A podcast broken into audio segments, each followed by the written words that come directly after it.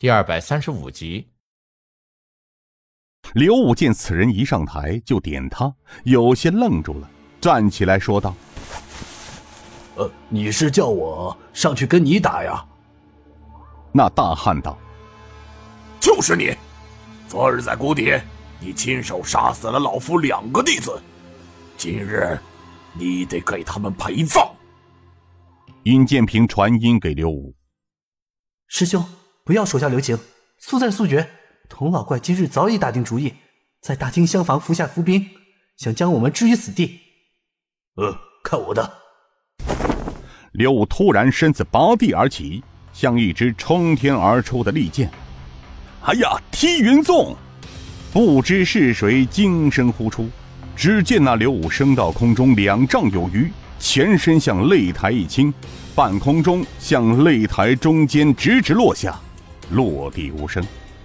尹建平从未见过师兄刘武展示过武当派的轻功绝技，这一招确实是炉火纯青。而素闻武当的绝世轻功踢云纵，是本门的不传之谜，除了掌门人自己，而他人是不会的，除非是下一代的掌门人才可修炼。那叫阵的中年大汉脸色微变，他向台中的刘武走近几步，道：“哦，本座竟未看出，原来阁下是武当门下。”刘武气定神闲，轻松的站在擂台之上，向那大汉道：“非也。”那大汉又是一愣：“啊，你不是武当弟子，怎会武当的轻功踢云纵？”刘武不卑不亢的一笑：“呵呵，阁下在盘根啊。”那大汉有些尴尬的笑了笑：“呃，本座卧虎岭五虎断刀门秦剑武，卧虎岭四寨主，阁下报上名来，断门刀下不杀无名之辈。”啊，在下刘武。秦剑武皱起了眉头，上下打量着刘武。似是想弄清楚刘武的底细，他刚才确实被刘武施展的武当派的绝世轻功给镇住了，因为能施展如此轻功的人，在武当上下没几个人，不是掌门人便是下一代的掌门人。而刚才他一问，这自称刘武，一个名不见经传的年轻人，竟矢口否认他不是武当派的人，这就让他有些莫名其妙了。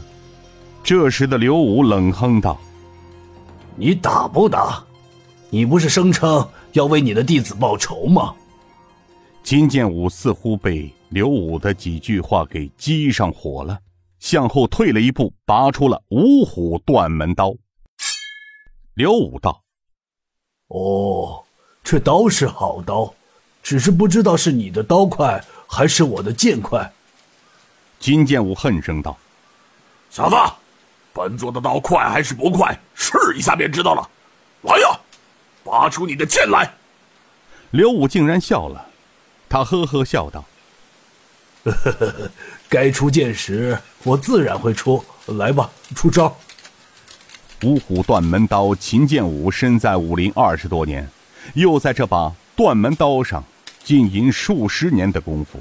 江湖中还从未被任何人轻视过，何况还是一个名不见经传的毛头小子。他气得七窍生烟，大吼一声：“小子，拿命来！”只见他刀光闪现，一招青眉弄影向刘武的腰间而去，而刘武脚踏七星，身子两边回摆，让过刀锋，紧接着一个凌空飞渡，落在了秦剑武的身后。不行，太慢了，还要不了我的命。秦剑武并未一招使老，只见他刀如梭子，招刀回身又一招，刀劈华山砍向刘武的头部。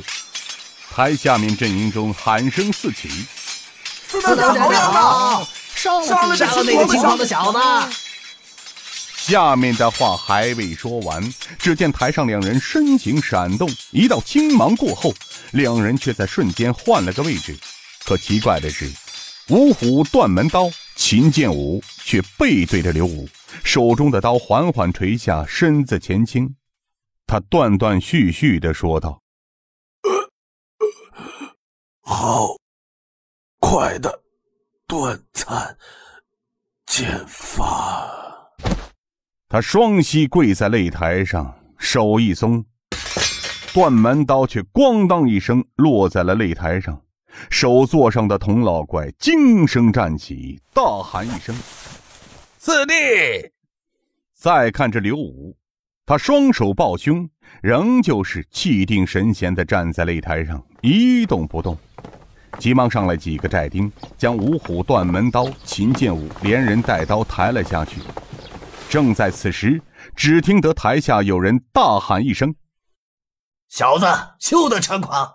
我殷实秀才来会会你。”随着话音刚落，只见得擂台上落下一人。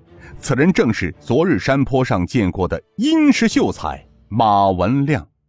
这童老怪童义坤还真没想到，跟着他称雄二十年，人质武功在卧虎岭数一数二的四当家秦剑武上擂台为弟子报仇，竟然就在两个回合之间死在了刘武手上，真是不可思议。